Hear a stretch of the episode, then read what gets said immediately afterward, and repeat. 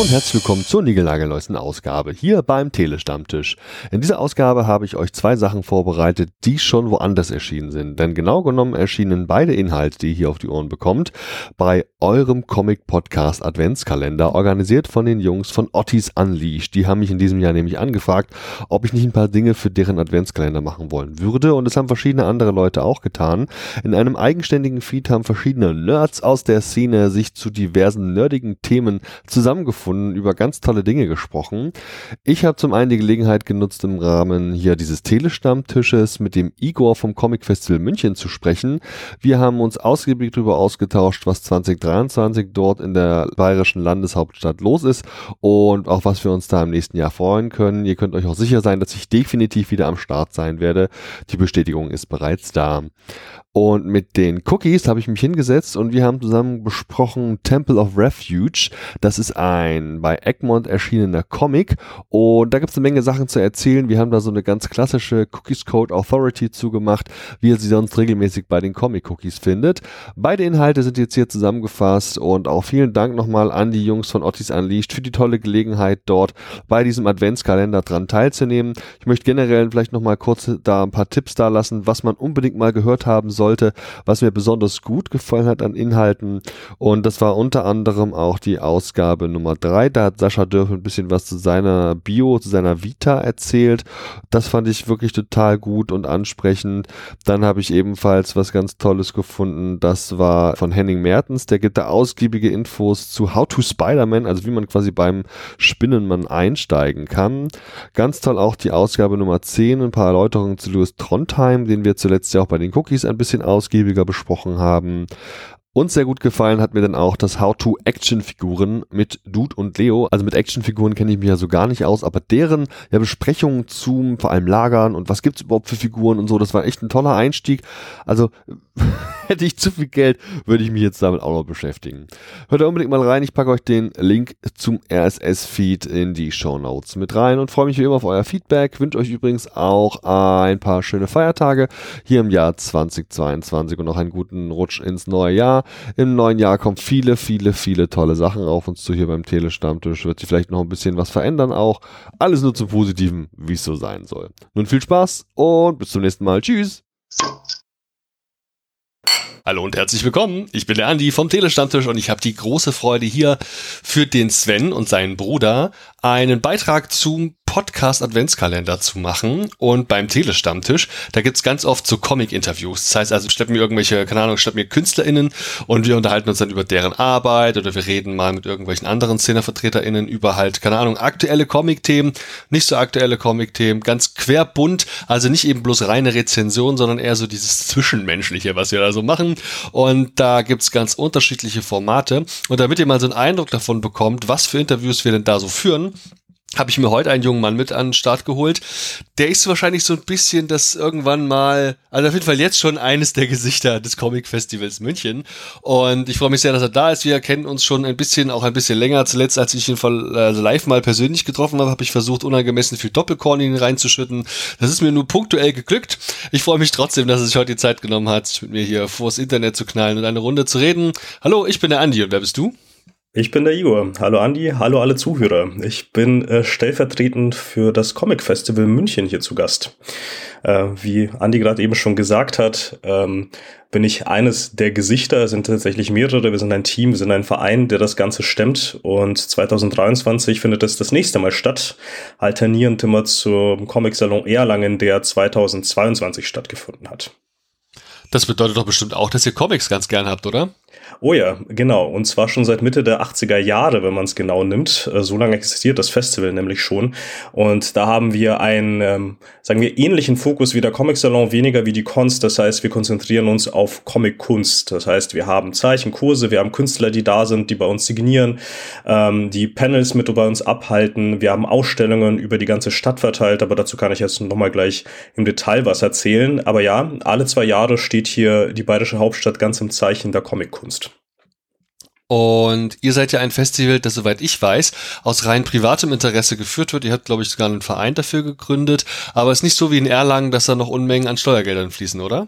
Genau, vollkommen richtig. Also es ehrt uns zwar, dass wir immer mal wieder mit Erlangen verglichen werden, ähm, auch von den Künstlern her, die wir immer mal wieder zu Gast haben, aber es ist tatsächlich schon ein ziemlicher Unterschied. Während Erlangen ähm, kommunal extrem gefördert wird und ähm, wie bei großen Festivals auch üblich, dann überall in der Stadt Fahnen hängen und Werbung überall aushängt und so weiter, ähm, was dann auch wieder von Mitarbeitern der Stadt auch initiiert wird, ist es bei uns wirklich reine Vereinsarbeit und die, die Liebe zum, ähm, ja nicht Produkt, sondern zu, zur Kunstform Comic Comic. Ähm, das heißt, wir sind einfach alles Comic-Liebhaber, die alle ihre privaten Jobs auch haben und denen nachgehen und dann ihre Freizeit darin ähm, investieren, eben das Comic-Festival alle zwei Jahre auf die Beine zu stellen und dazwischen aber natürlich auch immer mal wieder Veranstaltungen ähm, irgendwie zu ermöglichen, wie zum Beispiel halt eben Ausstellungen, die immer mal wieder stattfinden, wie das letzte Mal zu dem Titel Ski von José Homs bei uns hier im spanischen Kulturzentrum Instituto Cervantes. Genau. Mhm. Also wirklich volles Programm und auch wirklich durch und durch, ja, detailverliebt und auch richtig nerdig. Ich war einmal bis jetzt nur da und fand das wirklich großartig, hat mir sehr viel Spaß gemacht. Man hört wahnsinnig viel Gutes auch vom Festival, das es seit vielen Jahren gibt, unter der Leitung von Heiner Lühnstedt, der das, glaube ich, seit Anfang an schon macht oder war das vorher jemand anders? Ähm, das waren vorher unterschiedliche und andere Teams. Heiner ist äh, Mitte der 2010er Jahre, ich glaube, lass mich lügen, müsste es 2007 gewesen sein, dass er die Leitung damit übernommen hat. Davor waren das eben unterschiedliche Gesichter, die immer noch ähm, in Teilen in der Comic-Szene aktiv sind. Tatsächlich ähm, haben wir, der verstorben ist, Wolfgang Fuchs, vielleicht dem einen oder anderen Comic-Experten noch bekannt. Der hatte auch ähm, ein ähm, Sachbuch zu Comics geschrieben, eines der ersten überhaupt deutschsprachig. Ähm, der war mal Leiter, ähm, unter anderem andere Namen wären zum Beispiel Michael Komper, der ähm, sich als privat quasi noch mit engagiert, aber jetzt nicht mehr Leiter ist. Aber der Heiner macht das jetzt mit am längsten sozusagen und ist wahrscheinlich auch den meisten, die das Comic Festival besucht haben oder sich informiert haben, auch sowohl vom Gesicht als auch Namen her bekannt. Genau. Jetzt bist du ein paar Jahre jünger als der Heiner, also scheinbar nachträglich mit reingerutscht. Vielleicht erzählst du mal ein Stück von dir mit deiner Comicliebe. Die muss ja dann irgendwann so groß geworden sein, dass du unbedingt auch beim Festival mitmachen wolltest, oder? Richtig, also man muss dazu sagen, dass ich privat schon seit Kindesbeinen an äh, Comics gelesen habe, auch vor dem Hintergrund, dass ich kein gebürtiger Deutscher bin, ist vielleicht interessant zu erzählen, dass ich äh, mit sieben nach Deutschland gezogen bin aus Russland und äh, Deutsch lesen gelernt habe, tatsächlich mit lustigen Taschenbüchern und Mickey Mouse.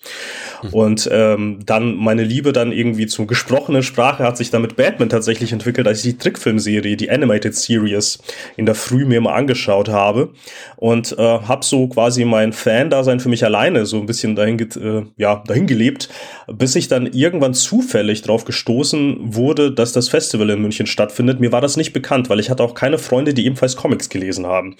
Und dann bin ich 2000 13 das erste Mal so richtig mal da zu Gast gewesen. Davor war ich, glaube ich, mal so einen halben Tag mal dort, viele Jahre zuvor und es war schon ein bisschen anders. Und dann habe ich mir das angeschaut und dachte, das ist mein Mecker. Hier sind Künstler wirklich aller Größen und Namen, ähm, aller Themengebiete von wirklich nischig bis Mainstream. Ähm, ich habe mich wie im Paradies gefühlt und als ich dann erfahren habe, dass man sich daran auch irgendwie auch aktiv beteiligen kann, weil es ja ein Verein ist, habe ich äh, selber so meine Fühler ausgestreckt und habe mich, ähm, hab, ähm, eben Kontakt gesucht zu Heiner, und äh, habe mich versucht, da schon von Anfang an zu engagieren. Er hat mich an Bord geholt und ich habe mich dann Stück für Stück ähm, eingearbeitet und bin inzwischen für Dinge dort zuständig, wie eben die ganzen Social-Media-Plattformen, die vielleicht manche Follower kennen. Das ist zu 90 Prozent auf meine Mist gewachsen.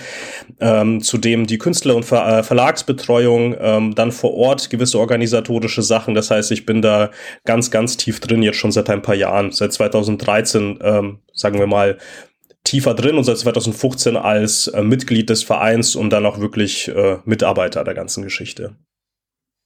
Okay, cool. Das ist dann also aber auch eine Veranstaltung in München. Und da frage ich mich, ist München denn genau die Stadt, die so ein Comic-Festival vertragen kann? Wie reagieren so der, der gemeine Münchner? Wie reagieren die auf eure Veranstaltung? Sind die Comic-affin oder nicht? Vielleicht kannst du da mal einen Einblick gewähren. Tatsächlich ist es relativ interessant, dass es eben München ist, weil, ähm, das ist vielleicht auch wiederum ein, sagen wir, ein Unterschied zu Erlangen. Äh, in München konkurriert eigentlich jede Kulturveranstaltungen, Kulturveranstaltung, Entschuldigung, quasi mit tausend anderen und zwar tagtäglich. Ähm, dementsprechend ist es so, dass ähm, es gibt durchaus comic-affine Münchner und wir haben jedes Mal auch wirklich gut viele Besucher zu Gast, aber wir entdecken immer wieder neue Leute, die noch nie davon gehört haben, obwohl wir die Stadt plakatieren, obwohl wir über Social Media viel machen, obwohl wir viel auch, äh, sagen wir mal, äh, Handarbeit quasi anlegen, indem wir eben in die ganzen Bars und äh, irgendwelche Kulturzentren marschieren, dort irgendwelche Aushänge machen. Äh, wir entdecken immer wieder neue Menschen dann eben, die sich neu für Comics begeistern. Das haben wir vor allem jetzt 2021 entdeckt. Ähm, weil wir waren eine der ersten Kulturveranstaltungen, die während Corona quasi öffnen konnten in München unter dem Banner eines Museums. Also das war kein Festival in dem Sinne, sondern es war eine Ausstellung im Endeffekt von verschiedenen Künstlern ähm, primär halt äh, lokal, also nicht nur München jetzt in dem Sinne, sondern wir hatten zum Beispiel auch eine Hamburger Künstlerin da, die präsentiert wurde. Ähm, und da haben wir viele Familien entdeckt, zum Beispiel, die dann ihre Kinder hinschleppen wollten wegen Disney und dann selber quasi den halben äh, Laden da leer gekauft haben mit den Comics, die dann zum Ausgang angeboten wurden, weil sie entdeckt haben, hey, das ist ja auch was für Erwachsene, das muss ja nicht nur was für Kinder sein. Ähm, das heißt, ähm, es ist Fluch und Segen in München zu sein, man entdeckt immer wieder Leute, die hier leben und dafür sich begeistern lassen und gleichzeitig ist es so, dass wir halt natürlich auch immer kämpfen müssen, weil ähm, hier gibt es so viel Auswahl einfach, dass es dann immer wieder schwierig ist, sich Gehör zu verschaffen und deswegen Stück für Stück machen wir uns breiter und auch bemerkbarer. Genau. Du hast gleich zu Beginn unseres Gesprächs auch den Vergleich gezogen zu Cons. Du hast gemeint, ihr werdet immer wieder und denke ich auch zu Recht mit Erlangen verglichen, weil es dann doch irgendwie ein anderer Schlag von Veranstaltung ist. Einer, der halt wirklich das Medium vielleicht auch eher im Fokus hat, als das eben diese Cons beispielsweise haben. Jetzt gibt es solche Veranstaltungen aber noch weitere. Vor kurzem sind die Wieslocher Comic-Tage an den Start gegangen. Es gibt von den, glaub, Comic-Freunde nennen sich oder Comic-Superfreunde oben in Lübeck eine Veranstaltung, die sicherlich nochmal sehr viel kleiner ist als eure, aber tendenziell in dieselbe Richtung geht. Wir haben die Comic-Jade. Wir hatten früher sowas wie die Intercomic, ich weiß gar nicht, ob es die noch gibt. Und weitere, sag ich mal, ähnlich gelagerte Veranstaltungen. Was ist denn so aus deiner Sicht das Besondere am Comic-Festival? Das Besondere am Comic Festival ist es, das ist wiederum das Glück an München, dass das Ganze eben ähm, nochmal größer ist, als es zu Anfang scheint. Es ist zwar immer eine Hauptlocation, wir haben diesmal auch eine neue, über die ich noch gleich sprechen werde, ähm, aber es ist nicht das, der einzige Ort, auf den sich das beschränkt. Das heißt, wir haben eine Zusammenarbeit mit vielen Kulturzentren, Museen über ganz München. Das heißt, ähm, da ist wirklich die Stadt im Zeichen des Comics. Ähm, wir kooperieren eben mit Kulturzentren zum Beispiel, die ähm, Sprachen zum Beispiel unterrichten oder eben eben über die Kultur eines bestimmten Landes quasi ähm, informieren und dort platzieren wir dann entsprechende Künstler. Ähm, gleichzeitig ähm, ist es so, dass wir eine Taktik fahren, eben große Namen, ähm, bei denen im Windschatten wir relativ viele und äh, hoffentlich auch oft genug, ähm, kleinere Künstler platzieren aus dem Indie-Bereich, die vielleicht nicht jeder kennt, so im Sinne von, hey, jeder kennt Batman, jeder kennt Disney-Figuren, aber nicht jeder kennt die Indie-Produktionen von lokalen Künstlern, ob es jetzt äh, Münchner Künstler, bayerische oder deutsche Künstler im Allgemeinen sind. Ähm, und das ist etwas, was uns vielleicht ein bisschen unterscheidet. Das heißt, wir haben immer richtig, richtig große Namen dabei, das ist uns auch wichtig, aber gleichzeitig versuchen wir auch unserem Anspruch gerecht zu werden, die lokale Comic-Kunst zu fördern, indem wir wir dann eben Indie-Künstler da ganz explizit mit platzieren und dann auch ähm, eben Leuten zugänglich machen, die sie vielleicht nicht kennen würden, wenn sie jetzt einfach nur am Bahnhof ein Batman-Comic kaufen würden. Und keine Ahnung, wie ihr das in München anstellt, aber ihr habt ja wirklich auch nachwuchsfördernde Dinge. Also ich habe jetzt vor kurzem für mich erst kennengelernt, also vor kurzem, ist auch schon wieder drei, vier Jahre her, zum einen Comikaze, diesen Comicverein, der seit Ewigkeiten schon in der Stadt und in der Szene auch aktiv ist und dann auch jetzt ganz aktuell äh, die Sketch Pirates, so eine Geschichte, wo du halt dann, keine Ahnung, so auch einfach letztlich ein Netzwerk, auch ein Lernnetzwerk für Illustratorinnen und Comic Artists im weitesten Sinne. Also da scheint es irgendwie in München durchaus einen gewissen, ja, so, so, so ein Schwer Schwerpunkt zu geben, finde ich ganz cool. Und ich glaube auch, dass die Stadt letztlich da genau der richtige Ort ist für so eine Veranstaltung. Und dann sollten wir auf jeden Fall, ja, uns mal um das aktuelle Jahr beziehungsweise das nächste Jahr kümmern. Dieses Jahr hatten wir den Internationalen Comic-Salon in Erlangen und du meintest, alternierend findet da eben eure Veranstaltung statt. Im Jahr 2023 kommt es zu einer ganz wesentlichen Änderung, denn ihr seid nicht mehr an dem Veranstaltungsort, bei dem ihr sonst immer gewesen seid. Stimmt das? Genau, richtig. Und zwar vom 8. bis 11. Juni findet das äh, offiziell statt. Da sei vielleicht nochmal angemerkt, dass wir im Vorfeld auch immer wieder Ausstellungen haben, die wir zuvor eröffnen. Das bedeutet, man kann auch, wenn man früher anreist oder selbst vielleicht in München lebt, ähm, schon vorher sich äh, herantasten an die Veranstaltung und dann am 8. dann richtig loslegen. Ähm, ursprünglich waren wir in der alten Kongresshalle, das ist gleich bei der Theresienwiese vor kurzem, äh, wo das Oktoberfest stattgefunden hat. Ähm, nun hat es uns ins Kulturzentrum Gasteig, ins Happy 8 verschoben aufgeschlagen. Das ist in der Nähe der sogenannten Brudermühlstraße. Ähm, das ist in Kooperation mit der ansässigen Stadtbibliothek, was wiederum bedeutet, dass wir freien Eintritt anbieten können, das erste Mal. Das heißt, äh, die Größe der Künstler, die Größe der Veranstaltungen, die wir anbieten, die ganzen äh, Events, die damit einhergehen, äh, die bleiben von der Qualität und Quantität ähnlich bis gleich, ähm, während eben wir versuchen dadurch auch mehr Leute zu erreichen mit diesem Glück, dass man auch einfach ein Laufpublikum hat und ähm, natürlich auch Leute, die sich vielleicht zweimal vorher überlegt haben, ob sie aufs Festival gehen, wenn sie zum Beispiel mehrere Kinder haben und es kostet Geld, obwohl natürlich Kinder weniger Eintritt kosten, ähm, dass sie sich einfach eben das nicht überlegen müssen, sondern einfach hingehen und vielleicht sehen, ob es ihnen gefällt oder nicht, ähm, ohne dass sie dann auf ihren Geldbeutel schauen müssen.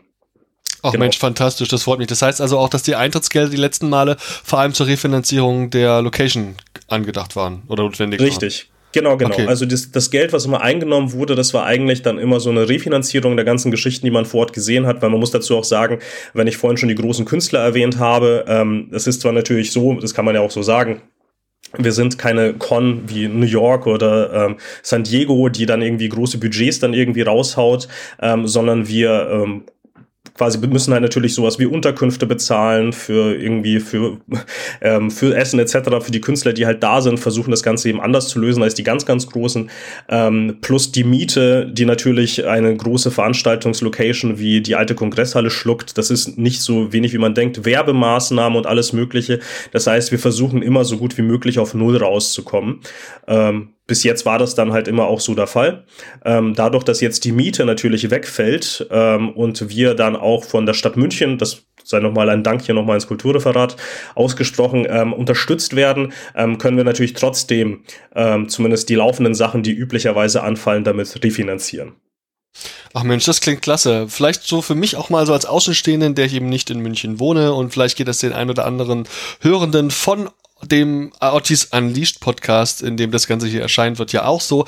Erzähl doch mal, was ist denn so diese Stadtbibliothek im HP8, was auch immer HP8 eigentlich ist. Vielleicht kannst du das mal ein bisschen erzählen. Wie urig ist das denn? Wie gemütlich ist das denn da? Oder mache ich es mir da selbst gemütlich?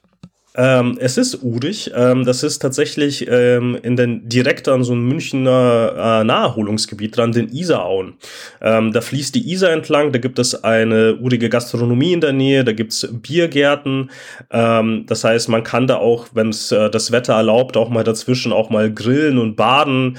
Ähm, fußläufig sind da Hotels, ein Campingplatz, eine Jugendherberge, falls man da irgendwie von außerhalb anreisen möchte. es ist sehr zentral gelegen, gut angebunden, aber gleichzeitig äh, ähm, hat es immer noch den Münchner Charme. Das ist wirklich ähm, immer noch die gemütliche Atmosphäre, die wir eben wollen. Ähm, das HP8 selber ist äh, relativ neu. Ähm, da ist eben diese Bibliothek drin, da ist, da ist die ISA Philharmonie drin, das heißt, die ganzen klassischen Konzerte finden in diesem Gebäude auch statt. Ähm, wir haben daneben einen sogenannten Saal X, wird er genannt. Da werden auch ähm, quasi Künstlergespräche stattfinden. Die großen Verlage werden da wahrscheinlich primär drin sein. Ähm, das heißt, innen, die ganzen Gebäude sind hypermodern, muss man dazu sagen, ähm, während die Umgebung dazu einlädt, quasi auch mal zu verweilen und jetzt nicht irgendwie von der Großstadt erschlagen zu werden. Ähm, das ist von Münchner Marienplatz sind das vielleicht zehn Minuten mit der U-Bahn maximal und man ist da. Das ist dann alles ausgestellt. Das war uns auch wichtig, dass wir nicht ab vom Schuss sind und dass die Leute uns nicht erreichen, ähm, sondern dass wir dann auch wirklich dann auch gut und äh, ja, zunächst einmal gut erreichbar sind und dass man dann auch gleich merkt, okay, wir sind immer noch in München. Das klingt mir zumindest mal so, als wäre es auf keinen Fall ein Downgrade, sondern ganz im Gegenteil, vielleicht sogar ein Upgrade der Location. Das finde ich toll, ich finde es sehr spannend und freue mich drauf, das dann auch im nächsten Jahr kennenzulernen. Uns beide wird man da hundertprozentig antreffen. Und dann ist vielleicht noch die Frage zu stellen, ja, was wir da eigentlich so erleben können. Es gibt wohl eine Art Ausstellung. Ich kann also vermutlich Verlage antreffen. Du hast schon von Artists gesprochen. Gibt es schon irgendwas Konkretes, das du erzählen kannst? Also, wir haben zunächst einmal einige Ausstellungen, die du schon angesprochen hast, die tatsächlich auch schon feststehen. Und zwar arbeiten wir mit dem Amerika-Haus zusammen, ähm, in dem es eine große Ausstellung über Zeitungscomics geben wird. Und ein zentraler Charakter daraus wird Heger sein, der seinen 50. Geburtstag feiert.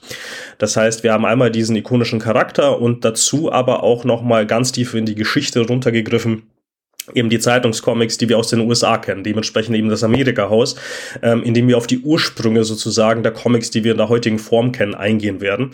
Äh, von der Größe her kann man sich das vorstellen, falls man das letzte Mal zu Besuch war, ähm, hatten wir eine große, große Marvel-Ausstellung ähm, zu ähm, ja, 50 Jahre Marvel Universe, eben das Neue, was es dann eben gab. Ähm, und das war äh, gigantisch, das wurde ähm, in ähm, wurde international darüber berichtet und alles Mögliche über mehrere Stockwerke hinweg, so groß als man sich das vorstellen. Dann haben wir ein Valentin Karlstadt Museum, das ist direkt am Isartor, ebenfalls sehr zentral, eine Werkschau von Gerhard Seifried. Ähm, und im Jüdischen Museum werden wir voraussichtlich von Emile Bravo äh, Spirou vorstellen. Ähm, Weitere Ausstellungen haben wir dann im Institut des Cervantes zum Beispiel, im Tschechischen Zentrum, wo wir voraussichtlich Jaromir 99 präsentieren werden, den Künstler da Louis Nebel gemacht hat, oder zum Beispiel noch das Café Kosmos. Ähm, was Künstler anbelangt, sind wir schon in Gesprächen, das heißt ein paar Namen, die wir nennen können, ähm, aber es ist noch nicht in Stein gemeißelt, weil da noch Verhandlungen laufen, sind eben José Homs, der zum Beispiel bei uns im Institut Cervantes eben Ski präsentiert hat, ähm, sein Werk. Ähm, dann wurden von uns persönlich eingeladen Jeff Darrow, ähm, die meisten werden vielleicht sein Werk aus Matrix kennen, weil die ganzen Roboter, die ihr vielleicht aus den Filmen kennt, die sind auf seine Mist gewachsen, die hat er designt. Cool. Ähm, er hat Hardboiled gemacht mit Frank Miller. Dann haben wir Brian Hitch, der die Ultimativen gemacht hat, Jorge Fornes. Ähm, gucken wir mal, ob wir den kriegen. Der war das letzte, also ich glaube, groß in Erscheinung getreten in Deutschland ist er durch Rorschach. Ähm, ein Name, der uns besonders wichtig ist, aber schauen wir mal, ob das dann klappt. Olivier Coipel. Ähm, der war vor vielen, vielen, vielen Jahren erst in Deutschland. Ähm, und dementsprechend ist es jetzt gerade so eine Sache, ob wir das hinkriegen, aber wir arbeiten dran. Ähm, der hat zum Beispiel mit Mark Miller äh, The Magic Order gemacht, der hat am Batman gearbeitet, Spider-Man, der hat wahnsinnig viele tolle Cover designt. Ähm, Giorgio Cavazzano, ähm, der für die lustigen Taschenbücher arbeitet, ein legendärer Disney-Künstler, ähm, für den wir versuchen, eine, seine erste Ausstellung ähm, zu seinem Werk in Deutschland zu präsentieren, im italienischen Kulturzentrum hier. Ähm, dann haben wir noch einen regelmäßigen Austausch äh, mit ähm, sogenannten Representatives, wo wir gucken, ob wir vielleicht sogar einen ganzen Haufen an Künstlern mit denen mitbekommen, zum Beispiel ähm, Kirby. Ähm, und zwar, die haben unter ihrer Fuchtel zum Beispiel Su or Su ähm, oder David Mack, solche Leute. Das heißt, das sind so die ganz großen, die wir jetzt quasi zusammenführen wollen. Ähm, wer von denen schlussendlich kommt, wird sich in den nächsten Monaten dann entscheiden. Aber zumindest kann ich sagen, dass wir alle Namen, die ich gerade genannt habe, mit denen sind wir in Kontakt. Ähm, Genau, wenn das alles fix ist, kann ich garantieren, dass das relativ schnell auch kommuniziert wird, weil das wird ja auch für die Leute interessant sein, die anreisen, ob das für sie was ist. Ähm, und natürlich kommt noch ein riesiger Haufen an Leuten hinzu, die aus der lokalen Szene. Ähm, eventuell kommen dann noch irgendwie Neuerscheinungen zum Beispiel hinzu von Münchner Künstlern, die wir dort präsentieren können. Ähm, aber dazu dann mehr, wenn das alles fix ist. Ja, geil. Was bei euch ja auch gibt, ist so ein Panel-Programm und vermutlich stehen die Inhalte noch nicht fest, aber wird es da auch wieder was geben? Oh ja, ähm, wir haben im HP8 haben wir einen schönen Saal, den wir letztens erst quasi in einem Testballon bespielen konnten. Ähm, den Projektor heißt der. Und zwar dort hatten wir äh, von Frank hatten wir Frank Schmolke zu Gast. Äh, wir hatten sein Werk jetzt für zwei Wochen dort ebenfalls im HP8 nochmal ausgestellt. Ähm, eventuell kennen die ein oder anderen ähm, seine, mm, sein Band Nachts im Paradies, das jetzt aktuell verfilmt wird mit mhm. Jürgen Vogel tatsächlich. Ähm, der hat auch die Comic-Adaption zum Drehbuch zur Film Freaks gemacht ähm, und zu ähm, Den Augensammler äh, von Fitzek hat er adaptiert. Ja, liebe ähm, Grüße den Frank, den hatten wir beim Telestammtisch auch im ausgiebigen Interview, einem großen Special zu genau diesen Themen. Da auf jeden Fall auch mal ein bisschen Eigenwerbung an der Stelle, hört auch gerne mal rein. Genau, ähm, der war dann da. Äh, wir haben ein schönes Interview geführt. Ähm, wir hatten ähm, sein Werk nochmal vorgestellt ähm, und genau dort werden auch die Panels in großen Teilen stattfinden. Ähm, da geht es dann nicht nur um Comicwerke, sondern es gibt auch spezifische Themen. Wir hatten immer mal wieder solche Sachen wie zum Beispiel, wie können Comics im Unterricht eingesetzt werden. Ähm, dann vielleicht spezifische Themen, die Comic-übergreifend zum Beispiel wichtig sind, die nicht unbedingt einzelne Künstler betreffen, sondern vielleicht auch ein, eine Ära, die gewisse Comic-Kunst geprägt hat. Ähm, das heißt, davon wird es auch einiges geben. Das heißt, man kann sich dann nicht nur ein Sketch abholen, wenn man dann irgendwelche Künstler dann trifft, ähm, sondern durchaus auch äh, lauschen, wenn die was zu erzählen haben. Vielleicht auch noch nicht ganz uninteressant, das ist jetzt gerade so ein bisschen ähm, noch in der Schwebe, wie wir das einpflegen, ähm, aber ich denke, das gab es so in der Form noch nicht. Ähm, und zwar, was vielleicht bei größeren Veranstaltungen, vor allem im Ausland, möglich ist, sind diese Commissions, die dann oftmals dann über irgendwelche Foren abgewickelt wurden oder über Leute, die man hier und da kennt. Äh, wir möchten, äh, falls möglich, werden sehen, wie das Ganze vonstatten vonstatten gehen wird, ähm, über uns Commissions weiterleiten können. Das bedeutet, dass wenn irgendjemand Interesse hat an bestimmten Commissions von Künstlern, die da sind und die das Ganze auch anbieten, können wir den Kontakt dann herstellen, dass man vor Ort eben zu einem entsprechenden Preis dann nicht nur ein Sketch bekommt, sondern wirklich ein großartiges Bild, also ein Kunstwerk, das man durchaus auch rahmen kann.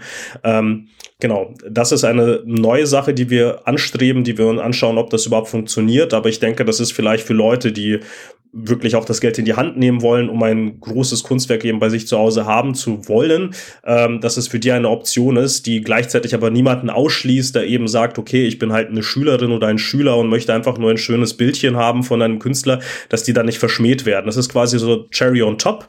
Ähm, und da gucken wir mal, wie wir das Ganze dann handeln werden. Wow, einfach wow. Ich glaube, das ist also wirklich was für echte Comic-Fans und vielleicht welche, die es noch werden wollen. Ihr trefft da echt eine Menge Leute auch der deutschsprachigen Comic-Szene an. Ihr trefft die Verlage an, die die großen ja, Produktionen, die großen auch Reihen, die man eben so kennt, wenn man vielleicht noch nicht so ganz so tief drin ist in der Comic-Szene. All die werden da sein. Und was ich mich schon auch noch ein bisschen frage, und das ist auch mit so einer meiner letzten Fragen, denn in Erlangen spielte das in einem gewissen Rahmen eine Rolle und dann irgendwie doch keine Rolle, nämlich die Frage des Manga. Welche Rolle spielen Manga auf dem Comic Festival München? Ähm, tatsächlich leider keine so große, aber das liegt auch mitunter daran, dass wir natürlich, wie gesagt, ein Verein sind und dementsprechend sich dann auch viele Themen eben daraus eben speisen, was wir persönlich kennen und äh, wozu wir auch etwas beitragen können. Wir sind nicht verschlossen, was das Thema anbelangt und es ist auch auf keinen Fall so, dass wir das ablehnen ähm, oder irgendwie dem irgendwie dem anders gegenüberstehen als dem westlich geprägten Comic. Ähm, aber dadurch, dass uns dann dementsprechend intern die Expertise dazu fehlt, muss man ganz offen sagen, ähm, wollen wir auch nichts anbieten, was wir nur so halbherzig quasi präsentieren können. Das bedeutet aber auch, dass ähm, wenn Leute extern sich dafür interessieren, für dieses Themengebiet und sagen, sie können da ähm, irgendwas äh, organisieren oder sie können dann uns irgendwie unter die Arme greifen und dann etwas präsentieren im Rahmen eines Comic-Festivals, dann sind wir da jederzeit dazu bereit, weil uns ist durchaus durchaus bewusst, was das für ein Markt ist. Uns ist auch bewusst, dass das auch eine Sache ist, die auch uns mehr Leute zutragen kann, die dann eben auch ähm, auf andere Comics gestoßen werden und andersrum vielleicht klassisch westlich geprägte Comicleser auf Mangas. Ähm, aber leider ist es tatsächlich so, dass wir ähnlich wie Erlangen das Ganze nur punktuell dann berühren. Ähm, aber tatsächlich aber den Wunsch haben, diese Sparte in der Zukunft auch zu vergrößern und das Ganze aber auch, das muss man auch schon sagen, auf dem Schirm haben und versuchen das dann auch in den Jahren danach auch wirklich mal zu platzieren. Ähm, mhm. Weil, wie ich schon gerade gesagt habe, ähm, es ist ein Thema, das uns bekanntermaßen eben interessiert, aber halt eben nicht so in der Tiefe, dass wir sagen können, wir können da auch mit ähm, Leute eben nicht verprellen, indem wir irgendwas erzählen. Also schaut hin, in so in zwei, drei Jahren wird es definitiv etwas geben, dieses Jahr leider nicht. Und gehe ich auch zurecht in der Annahme, dass auch Cosplay jetzt kein größeres Thema auf dem Festival sein wird? Ähm, zumindest nicht von uns initiiert. Wir haben aber, ähm, sagen wir mal, für uns sind Cosplayer aber jederzeit willkommen. Ähm, das ist jetzt auch nicht so, dass die dann irgendwie komisch angeschaut werden oder irgendwelche Fremdkörper sind. Ähm, Cosplayer können jederzeit kommen, sie können sich präsentieren, sie können gerne dort Fotos machen, ähm, sie können ähm, gerne auch irgendwie auch äh, ja, Veranstaltungen quasi intern dann für sich dann irgendwie deklarieren, indem sie vielleicht als Gruppe kommen und das Ganze eben dort ein bisschen aufpeppen mit ihrer Anwesenheit. Aber von unserer Seite ist es noch nicht so der Fall. Ähm, das ist auch etwas, wo wir so ein bisschen persönlich jetzt nicht so viele Berührungspunkte haben. Wir haben ein, zwei Leute in unserem Verein, die das kennen und können. Ähm, aber darüber hinaus muss man da sagen, da sind wir auch nicht so tief drin. Ähm, ich, ich gehe jetzt mal aber davon aus, dass vor allem im Kontext eben wie Manga, ähm, auch so eine Sache wie zum Beispiel noch mehr ähm, Kinderfreundlichkeit. Ich meine, wir bieten immer Disney und solche Sachen an, aber dass wir halt noch mehr Dinge anbieten, die, die, ähm, sagen wir mal, die Spannbreite erweitern, da wird das definitiv mit dazugehören. Also das Festival soll ja auch nicht stagnieren, sondern es ist auch zukunftsorientiert ähm, und dementsprechend verschließen wir uns auch nicht vor so neuen Aufgaben. Also das heißt, da gehört definitiv Cosplay, Manga und auch ein erweiterter Kinderbereich ähm, dazu, ohne jetzt die alten Sparten zu vernachlässigen, sondern alles zu erweitern. Ihr merkt schon, da ist eine Menge los und wenn noch nicht das los ist, was ihr vielleicht braucht, dann ist es womöglich der Moment, wo ihr selbst dem Verein beitretet, um das ein bisschen mit zu forcieren und fördern. Eine ganz tolle Veranstaltung, die ich bei dem Mal, das ich bereits kennenlernen durfte, echt toll fand. Haben wir noch irgendetwas vergessen oder haben wir soweit alles zum im nächsten Jahr 2023, also stattfindenden Comic Festival? Ich wiederhole nochmal die Daten, 8. bis 11.06.2023 in der Stadtbibliothek im HP8. Haben wir noch irgendwas vergessen oder haben wir alles? Ich denke, das wäre alles und ich glaube, das ist schon genug Input, dass die Leute das mal verdauen können ähm, und auf jeden Fall so ein bisschen Vorfreude schüren konnten, hoffentlich, auf das, was 2023 noch kommt, weil das ist echt nur die Spitze des Eisbergs. Die ganzen Sachen, die noch fix werden, die werden noch kommuniziert und es ist definitiv für jeden etwas dabei. Daher wie immer auch der Tipp auf den Social Media Plattformen eures Vertrauens könnt ihr natürlich auch dem Comic Festival München folgen und scheinbar ist der Igor hier genau der richtige Ansprechpartner gewesen, denn der betreut den Spaß und da kriegt ihr auch immer die ganzen aktuellen Infos, die ihr zum Comic Festival gebrauchen könnt. Lieber Igor, vielen Dank für deine Zeit. Danke, dass ich da sein durfte. Ich wünsche viel Erfolg und bis zum nächsten Mal. Und liebe Grüße auch an die Hörenden von Ottis Unleashed. Und ich freue mich tierisch, dass ich hier mit dabei sein durfte. Ich war der Andi vom Telestammtisch. Ihr findet mich unter tele-stammtisch.de und auch auf Social Media und so weiter. Ne? Ich weiß Bescheid. Bis zum nächsten Mal. Tschüss. Ciao, ciao. La, la. La, la, la, la, Hallo und herzlich willkommen zu den Ottis Unleashed. Ich bin der Andi von unter anderem den Comic Cookies und habe die große Ehre, zusammen mit meinen Boys hier eine Runde beim Adventskalender bei Ottis Unleashed mitzumachen. Wir haben voll Bock und haben eine Menge vorbereitet. Ich freue mich. Wir sind der Andi, der Patrick, der Breedstorm und ich der Andi. Guten Tag, Jungs. Servus. Hi. Hallo. Schön. Das war fast synchron eingespielt. Ihr merkt schon, wir sind ein Team, das äh, macht echt schon eine Menge Dinge und wir reden vor allem über Comics. Wir machen nämlich ganz oft Comic-Besprechungen und hin und wieder auch mal große Interview-Specials. Aber was genau machen wir da eigentlich, Breedsong?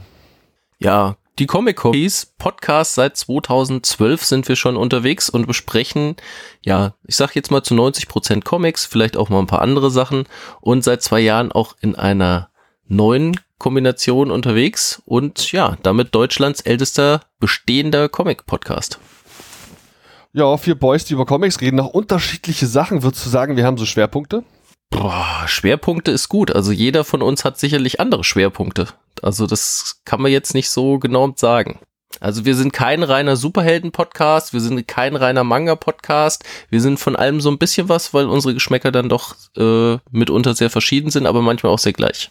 Und seit nicht allzu langer Zeit haben wir auch eine super duper Special-Kategorie, denn bei uns stellt normalerweise jeder so einen eigenen Comic vor und dann reden die anderen quasi dazu über irgendwelche Dinge, die sie vielleicht, weil sie das selbst gelesen haben oder weil sie dann auch Rückfragen haben oder so. Und damit das Ganze noch so ein bisschen mehr Gemeinsames ist, haben wir halt auch diese eine besondere Kategorie eingeführt, die Cookies Code Authority. Und sowas wollen wir hier heute auch machen. Wir haben was vorbereitet, richtig, Andi? Genau, wir haben also gemeinsam einen Comic gelesen, den wir jetzt mal gemeinsam besprechen werden. Wir haben uns im Vorfeld noch nicht dazu ausgetauscht und der Comic heißt Temple of Refuge. Das Ganze ist ein, ja, ein, ein Projekt, ähm, das zustande gekommen ist, angeregt durch einen kurdischen Flüchtling namens Sartep Namik. Man verzeihe mir gegebenenfalls falsche Aussprache. Und der ja, über einen längeren Zeitraum in so einem Auffanglager, denke ich, heißt es wahrscheinlich, in Deutschland gelebt hat und daraus eine Idee entsponnen hat für eine Comicgeschichte, die dann umgesetzt wurde, die entwickelt wurde von verschiedenen anderen Leuten. Also die Geschichte ist dann äh, ja, ent entwickelt worden von äh, Matthias Zuber nach einer Idee von Bruce Sterling. Da müssen wir gleich noch drüber reden über Bruce Sterling.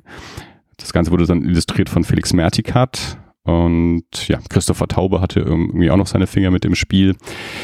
Ja, es ist äh, ein, ein Comic, den man online gratis lesen kann, komplett ohne Worte. Das ist äh, für internationale Leserschaft sehr, sehr praktisch. Andi, magst du mal kurz zusammenfassen, was, worum es da so geht in dem Comic? Auf jeden Fall. Das ist eine in der Zukunft spielende Geschichte. Die Welt ist ein bisschen untergegangen und sie könnte letztlich auch irgendwie eine Geschichte sein, die in dieser Welt spielt. Die Welt ist trocken und es gibt eine Menge, vor allem, man könnte sagen, ja so letztlich Klimaflüchtlinge. Und in einer so der letzten Hochburgen, die es gibt, in dem Fall wird das wohl Berlin sein. Man erkennt das so ein bisschen, dass im Hintergrund dieser Berliner Turm, ist das der, oh Gott, Fernsehturm ist es, glaube ich, ne? Der ist da zu erkennen, dass es wird Berlin sein oder zumindest eine Berlin-inspirierte Stadt. Die ist aber eingekesselt von der großen Mauer. Mit Mauern kennen die sich in Berlin echt aus und haben in der Zukunft scheinbar auch irgendwie damit weitergemacht. Und die dient aber nicht nur dazu, die Leute so irgendwie alle drin zu halten, sondern vor allem auch von außen niemanden reinzulassen. Denn man ist sich schon sehr bewusst, dass man dort scheinbar in einer sehr exponierten Stellung ist und dass das dort so eine kleine, feine, heile Welt ist. Und man möchte nicht jeden reinlassen. Dann haben wir aber unseren Protagonisten, der jetzt erstmal namenslos ist, aber vermutlich inspiriert eben von dem auftraggebenden Comic, äh, von dem Kurden, den der Andi schon erwähnt hatte. Naja, und der begibt sich auf die Reise dorthin. Irgendwann kommt er an. Auf der Reise dorthin aber hat er noch jemanden kennengelernt. Äh, ja, unter diesen wirklich widrigen Bedingungen entwickelt sich diese Person, die er kennenlernt, vermutlich zu so einer Art bestem Freund, die er überhaupt noch hat. Naja, und dann geht es um die Frage, ob er in die Stadt reinkommt und wenn ja, was da so passiert. Das alles erfahren wir komplett ohne Sprache und ich fand es damit ziemlich zugänglich. Patrick, ging dir das auch so? Ich fand das wirklich sehr äh, extrem zugänglich, obwohl man keine Worte gesagt hat, hat man direkt verstanden, worum es ging. Es war ein sehr intuitiver Comic. Ich mochte auch diesen Science-Fiction-Einschlag, der dann auf einmal damit reingewirkt hat. Wir alle haben diesen Comic ja quasi unvorbereitet gelesen und deswegen kam das für mich dann überraschend. Erst als dann so dieser Abspann kam, haben wir das dann quasi rausgefunden, um was es da tatsächlich ging. Fand ich sehr überraschend. Mhm. Also wirklich angenehm zu lesen. Jeder, der auch nur ein, zwei Mal Nachrichten gesehen hat, versteht direkt, um was es geht. Und in der Zukunft hat sich auch als viel nicht mehr verändert. Die Probleme sind nach wie vor dieselben. Das Ganze basiert natürlich auch ein Stück weit auf den persönlichen Erfahrungen, die er gemacht hat. Und da fand ich es faszinierend, dass das Ganze hier dann in so ein zukünftiges Setting gepackt wurde. Also, dass es dann doch nochmal, ich sage jetzt mal eine Zahl, 20, 30 Jahre noch in der Zukunft spielt. Also, es noch mehr Welt ist kaputt und die, diese Stadt, in die geflüchtet wird, ist noch, ja, einfach utopischer. Ich weiß nicht, ob ich das so geschickt finde und ob das nicht so ein bisschen auch davon ablenkt, dass ja jetzt schon irgendwie so ganz schön die Kacke am Dampfen ist. Kannst du diesen Eindruck nachvollziehen, Andi? Hm, Finde ich ganz interessant. Also ähm, ich hatte bis zu dem, also es ist ja ungefähr in der Mitte, so ich glaube so auf Seite 50 von ungefähr 80 oder so, wenn diese, wenn diese Science-Fiction-Elemente so richtig stark durchkommen, was Patrick gerade auch schon angesprochen hat. Und ich war ähnlich überrascht, wie sehr das Sci-Fi-Genre dann so in der zweiten Hälfte Überhand nimmt, jetzt nicht im negativen Sinne, sondern einfach viel, viel stärker ausgeprägt ist als im ersten Teil. Und gerade so, gerade so dieser erste Teil war jetzt so mit, ja, mit einer gewissen Übersteigerung natürlich schon recht lebensnah, glaube ich, gestaltet. Also ich denke, das war jetzt halt für diese Art der Präsentation nicht ungeschickt, das Ganze ein Stück weit in die Zukunft zu verlegen und dem noch weitere, ja, so Genre-Elemente mit hinzuzufügen. Ich habe ja gerade schon gesagt, über Bruce Sterling müssen wir mal kurz reden, der hier ja ähm, herangezogen wurde zur Geschichte äh, zur Entwicklung der Geschichte, der so die, die Ideen mitgesponnen hat. Bruce Sterling gilt neben William Gibson als einer der Väter des Cyberpunk, also wirklich eine der ganz großen Figuren der 80er Jahre Science Fiction ähm, also da hat man sich jetzt nicht irgendwen geholt und diesen Einschlag merkt man der Geschichte dann eben auch tatsächlich sehr stark an. Wie gesagt, eben gerade dann in der zweiten Hälfte, wenn es dann schon ja so starke Science-Fiction-Elemente gibt, dass dann die, ja, der Protagonist, die Hauptfigur, so, ja, mehr oder weniger so Chips implantiert bekommt und dadurch dann auch in gewisser Weise fast schon, fast schon wie ein Messias so der hat Superkräfte Ut Utopien ja, ja. gestalten ähm, kann. Quasi so ein Flüchtlingsmessias, wenn du es so willst. Ja, genau. Ja, wie, wie fandet ihr denn, äh, Breedstorm, du bist ja auch ein alter Science-Fiction-Fan, wie fandst denn du diesen diesen Erschlag oder diesen, diesen Turn so nach der Hälfte der Geschichte, dass es dann so extrem Science-Fiction-lastig wurde? ich war sehr überrascht, weil ich die ganze Zeit nicht wusste, träumt er das jetzt erstmal oder in welche Richtung soll das Ganze gehen? Also mir war nicht klar, ist das die Realität, was ich da sehe oder und, und später verliert es sich tatsächlich in diese Science-Fiction-Episode. Aber ich möchte nochmal anmerken, mit, dass die Worte fehlen. Gerade im ersten Teil, wo mir das noch nicht so klar war, wohin er eigentlich will, hätte mir das ein oder andere Wort tatsächlich gefallen da drin. Also ich bin auch eigentlich ein Freund, äh, dass man mal in was reinguckt, wo überhaupt keine Worte vorkommen. Aber hier waren mir manche Sachen unklar, die mit dem einen oder anderen Wort vielleicht geklärt hätten werden können. Ich fand tatsächlich auch, dass es einen ein ganz anderes Lesen erfordert, dass man nicht zwingend so gewohnt ist. Man muss sich noch mehr Zeit für die Bilder nehmen. Ich habe es dann auch es ist ja schon eine Weile her, dass ich es das erste Mal gelesen habe und dann habe ich es heute nochmal gelesen und also im zweiten Durchgang habe ich dann auch an der einen oder anderen Stelle mal noch was, was entdeckt, was mir beim ersten Lesen, wo ich wahrscheinlich etwas zu schnell war, dann, ähm, dass ich beim ersten Mal lesen vielleicht etwas verpasst habe. Also das, ich, ich fand es auch ungewohnt und äh, musste mich tatsächlich dazu zwingen, mit den, mit den Augen etwas langsamer zu machen um auf Andys Punkt zurückzukommen, war dir das nicht zu sehr in die Zukunft verfrachtet? Mich hat diese Siedlung auch so ein bisschen an so eine Walking Dead Kolonie erinnert, wirklich so abgeschottet. Die haben zufällig noch irgendwas Bewohnbares gefunden. Und dann gibt's da natürlich noch eine obligatorische Gruppe Tyrannen, die unseren Hauptcharakter fertig macht. Ja, irgendwo hatte das schon vom Anfang an so einen leichten Dystopie-Touch, der sehr an The Walking Dead erinnert hat. Ja, Okay, guter Vergleich eigentlich. Was mir natürlich durchaus auffällt, ist auch das ganze Artwork. Ne? Also was der Matic hier zaubert, das ist schon, ist schon schön. Auch mit hellen, vor allem bunten Farben kommt es daher und wirkt damit zu keinem Zeitpunkt, außer es ist wirklich tiefste Nacht und es ist ein sehr trauriger Moment, wirkt es irgendwie düster, was man ja durchaus machen könnte. Man hätte sehr viel dystopischer jetzt im Vergleich zu Walking Dead, den hast du gezogen. Den hätte man durchaus machen können, aber es kommt relativ farbenfroh daher und ich fand es eigentlich ganz cool und auch mhm. überraschend. Wie hat das Artwork auf euch gewirkt? Andi. Die Farben sind von Jakob Müller, den habe ich jetzt vorhin noch nicht erwähnt gehabt, möchte ich noch mit dazu sagen. Ja, die ganze Geschichte ist natürlich auch ähm, als, als eine hoffnungsvolle Geschichte ausgelegt. Sie endet dann ja auch eher utopisch als dystopisch und die Menschen kommen zusammen, die Menschen, die am Anfang noch sich skeptisch oder vielleicht sogar verfeindet gegenüberstehen, finden zueinander und das Ganze ja, zeigt in eine hoffnungsvollere Zukunft. Und ich denke, das war, soweit ich das auch verstanden habe, also es gibt ja auch auf der, auf der Website noch so Zusatztexte, so, dass das Anliegen ähm, des, des Menschen, der sich das Ganze ausgedacht hat, eben nicht die eh schon misslichen Umstände noch düsterer in die Zukunft hinaus zu spinnen. Man, solche Geschichten gibt's ja auch, sondern das Ganze eben auch wirklich als, als hoffnungsfrohe Geschichte daherkommen zu lassen. Und ich finde das Artwork, also ich finde es auch, ich finde es sehr gelungen. Also mir haben die Zeichnungen gut gefallen, auch die Farbgebung hat mir gut gefallen. Und ich fand das dann dahingehend auch sehr, sehr stimmig zu dem, was die Geschichte sagen wollte. Mhm.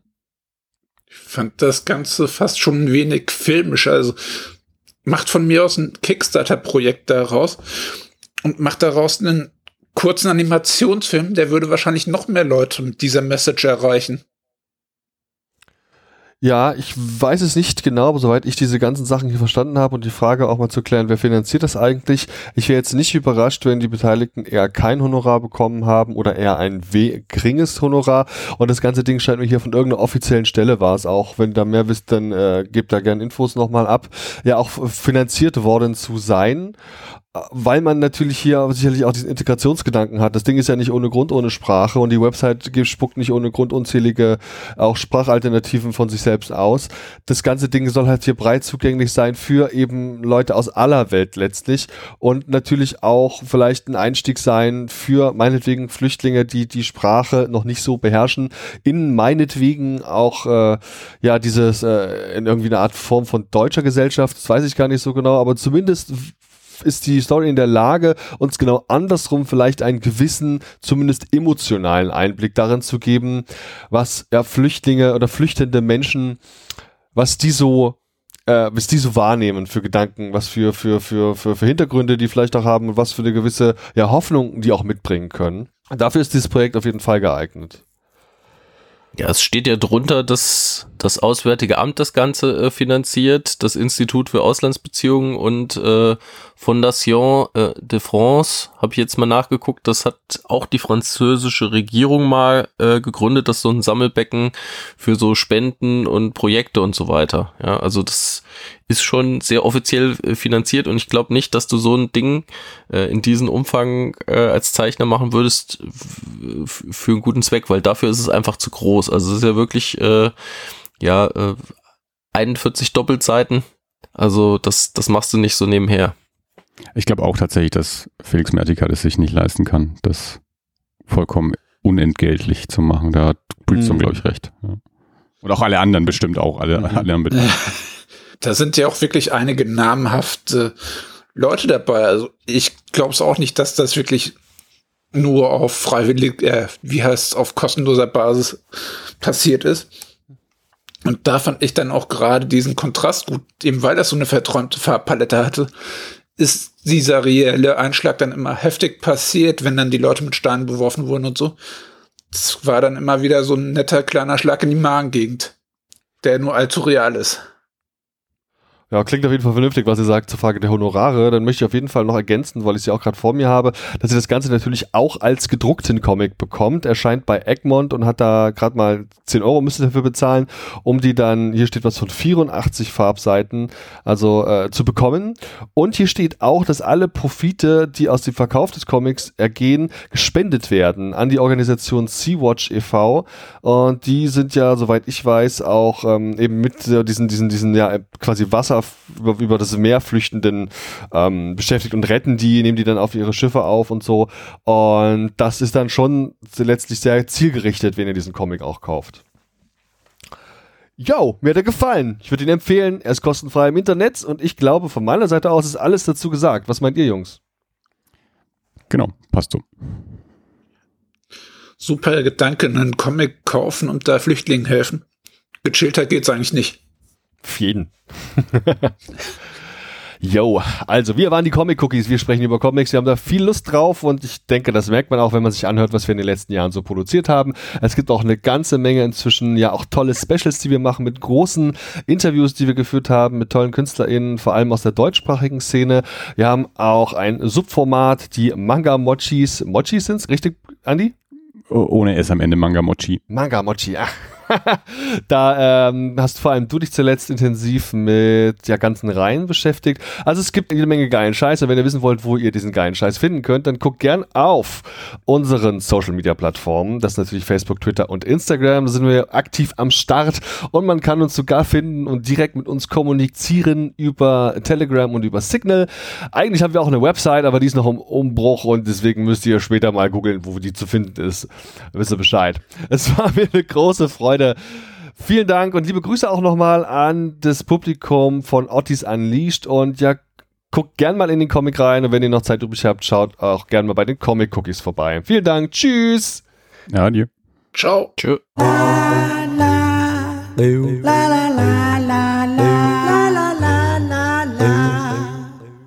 Sehr geehrte Damen und Herren, wertes Publikum, liebe Hörende, vielen Dank für eure Aufmerksamkeit und Zeit. Ich hoffe sehr, euch hat gefallen, was ihr gerade gehört habt. Wir, die Redaktion des Telestammtisch, betreiben ein semi-professionelles Podcast-Projekt zum Selbstmitmachen. Also meldet euch bei uns, wir beißen auf. Außerdem freuen wir uns immer über Feedback via Social Media und E-Mail sowie euren finanziellen Support. Ebenso frohlocken wir förmlich über Bewertungen auf den gängigen Podcast-Plattformen. Wer möchte, darf uns gern immer und überall empfehlen. Alle relevanten Links findet ihr in den Show Notes. Vielen Dank und bis zum nächsten Mal. Euer Andi.